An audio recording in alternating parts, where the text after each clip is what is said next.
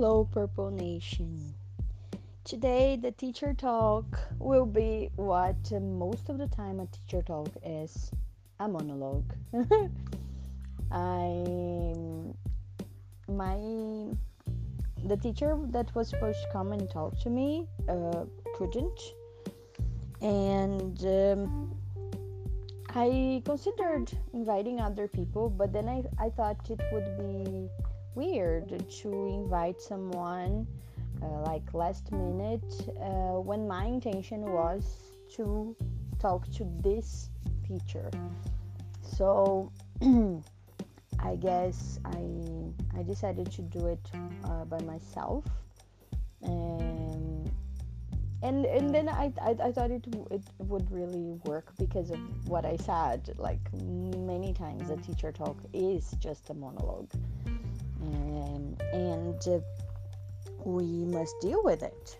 And uh, we must deal with the, the frustration with the doubts with the i don't know like uh, really not knowing what's going on. Because uh, when we when we are teaching and we don't have uh, any feedbacks we we can't really know what's going on. And um, and sometimes the students they can't give feedback. It's not their fault. It's not this is not a complaint actually. Uh, because sometimes there's nothing to say. Indeed. So i i always i always uh, i always said that the day I, I lost pleasure in being a teacher, I would stop being a teacher.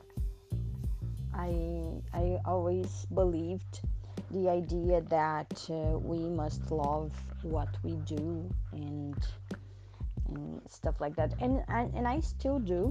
Um, but I I guess there is much more that is involved uh, than than just um, being passionate about the profession.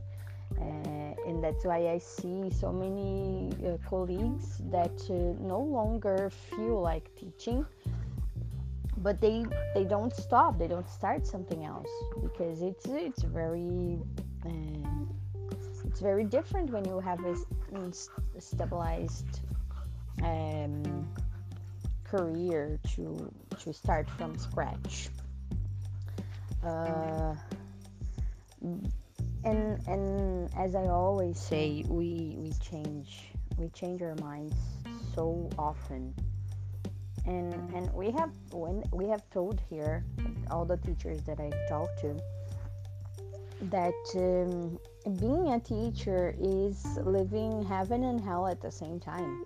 So in one minute you are like, I'm going to give up. I don't want this anymore, and then. Uh, later you receive an activity from a student and you feel so proud and then you say oh my god i love this profession i love this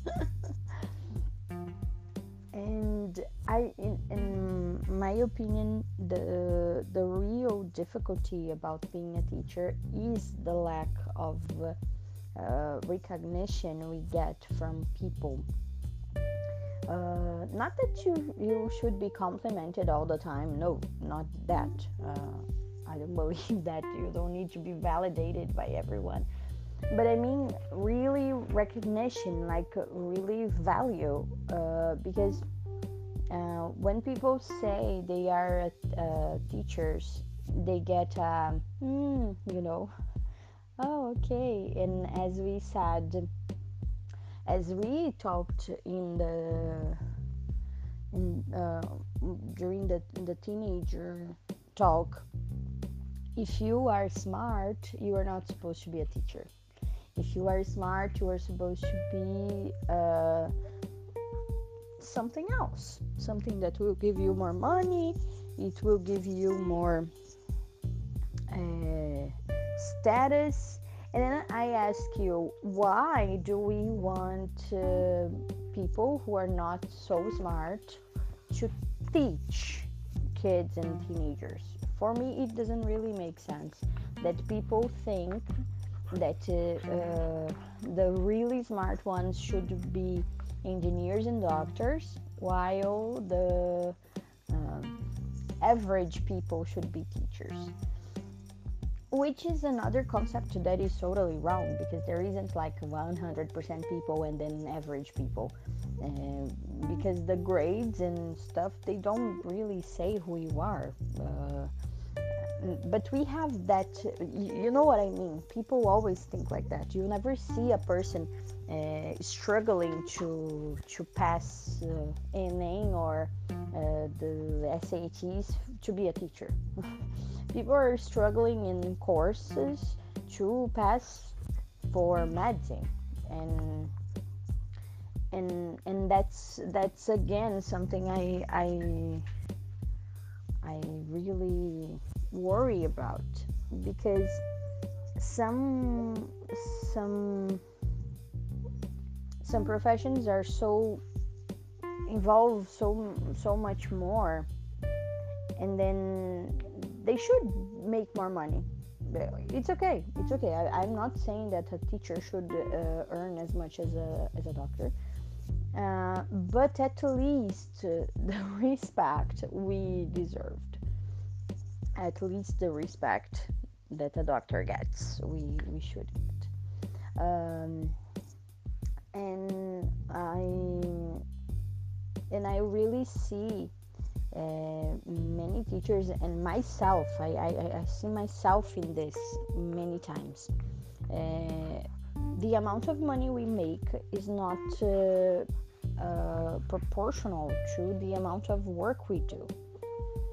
And what happens is we uh, need to get um, more than one school to work because one school doesn't pay enough for us to to live, and then we get uh, an overload of um, of work and and be-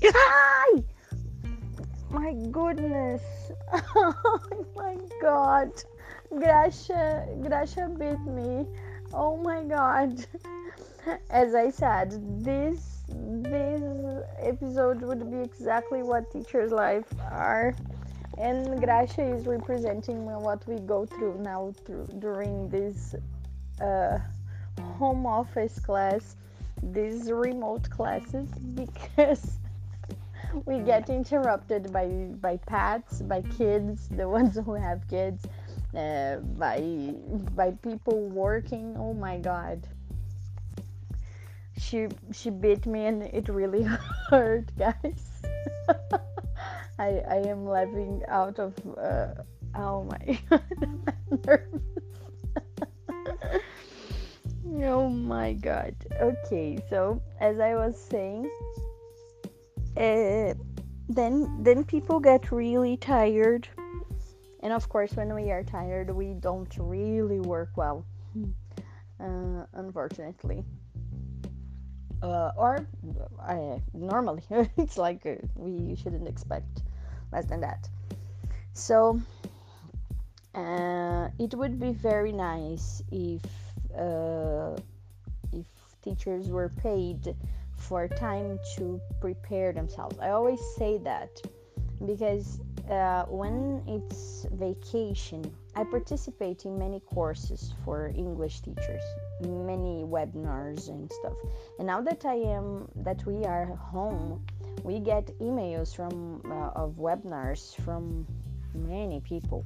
And then I think, "Oh my god, sometimes I feel guilty because I don't have the time to watch everything that is available for us for free."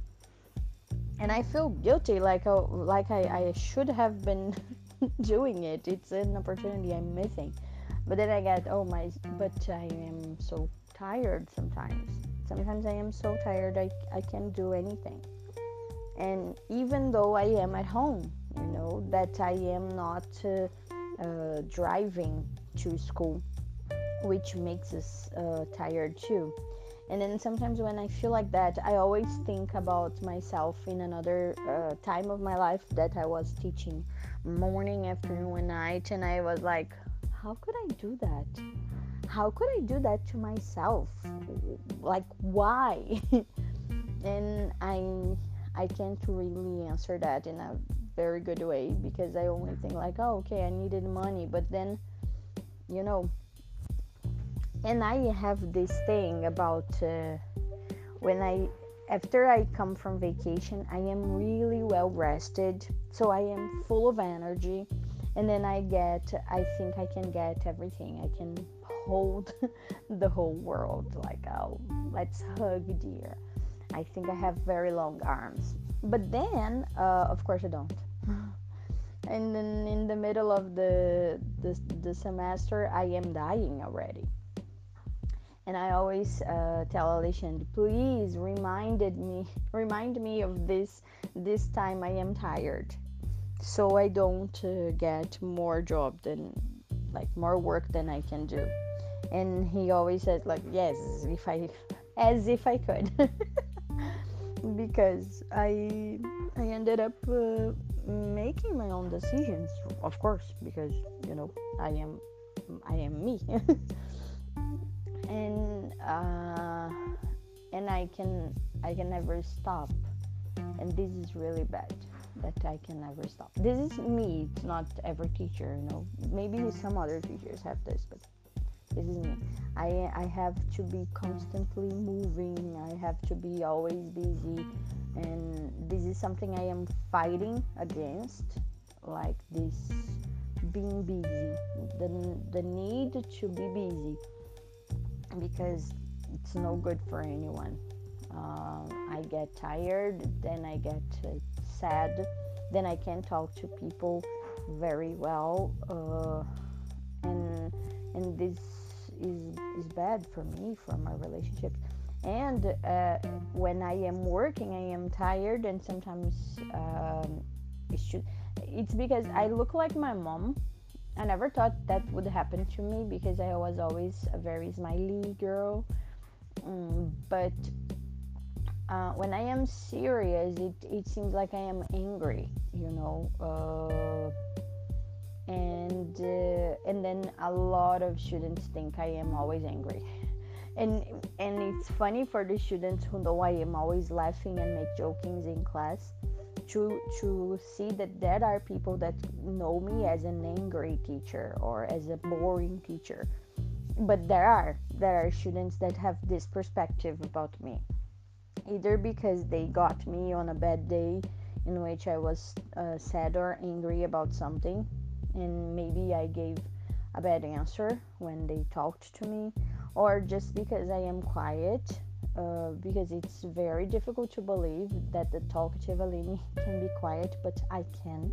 I can be really quiet, especially when I am uh, dealing with all these things, you know. And and I believe that's the the thing uh, about teachers. We are human beings, and uh, being a human being is difficult every day. And the, the thing that we are human beings that are dealing with the preparation of other human beings is very serious. Is very very uh, important to be done by anyone as people as some people might think it's possible oh anyone can be a teacher no not anyone can be a teacher because there there is very there's much involved, you know. And it's very funny because I last week I got angry at the pandemic. Yeah, I guess I guess you were crazy because people are not even living as if we had a pandemic anymore. And right now you are getting angry. yes, um, I I got really sad because of Teachers Day uh, because I didn't see any students and I I was thinking that I wouldn't get any presents and uh, because I, I don't teach uh, small kids anymore. And normally the the ones who give presents gifts are the small children. So uh, for me it's normal not to get mm, a present for teachers day. But it's always nice the i don't know we have a special lunch uh, not lunch sometimes lunch. But uh, we go out for dinner with the other teachers. And the school does some some nice things for us. And and and then I I felt like uh, oh my god teachers day was will be so lame. And then I felt sad. And I guess it is I, I, I thought it was funny because I was sadder on teachers day than I was on my birthday because of the pandemic and I and now I realize that it's because my birthday depended on me. I I really celebrated my birthday. Uh, not with everyone, of course, but I celebrated. I myself got happy and did things for me. But Teacher's Day is not about me, or maybe it should. Maybe I should value the teacher I am, so I don't really need other people to value me. Sometimes we have uh, as a teacher we have poor self-esteem because we ended up believing the things people say about us instead of uh, believing what we know about us.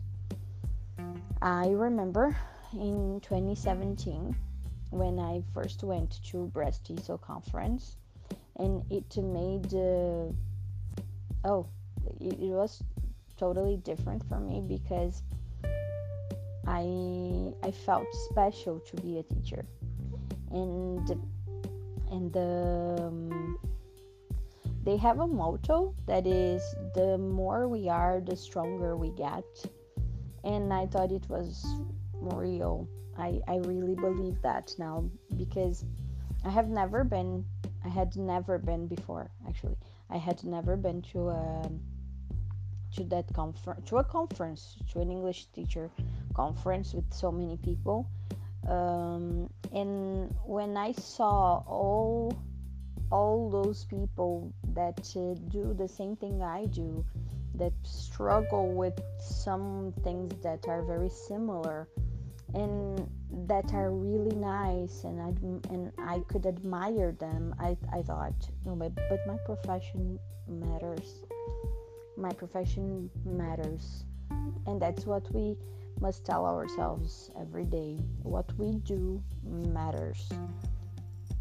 Uh, and sometimes people will not tell you that, uh, but it, it, it is it is something that makes a big difference and that's why i said about uh, students not giving feedback sometimes students even feel embarrassed to tell you something about your class. They feel afraid, they feel embarrassed, they sometimes think they will sound as they are kissers. and um, and then they don't say anything to you.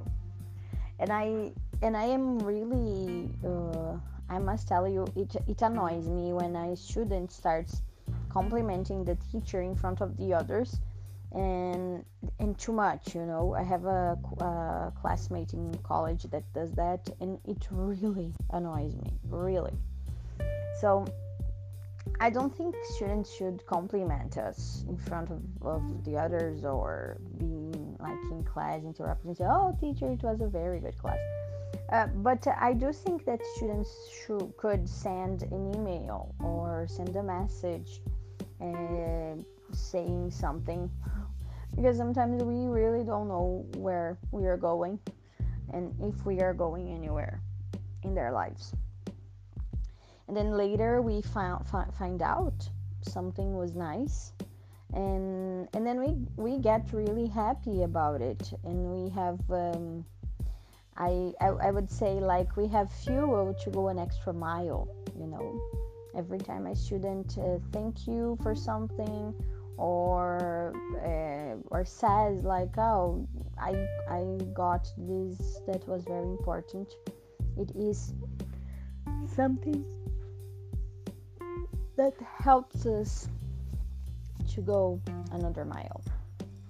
And and we teachers we live like uh, one mile a day for sure. And i am so sad because i see so many coll- colleagues that they don't see uh, like the real reason anymore because they are so tortured by all the things that we face and all the things that we get sometimes from people. And it's so sad because people sometimes are very rude. They sometimes say things that they don't know anything about. And i always say that to my psychologist that uh, a lot of people try to teach the professionals how to do their jobs pe- there are some people who are like that. I, I don't get it but there are some people who are.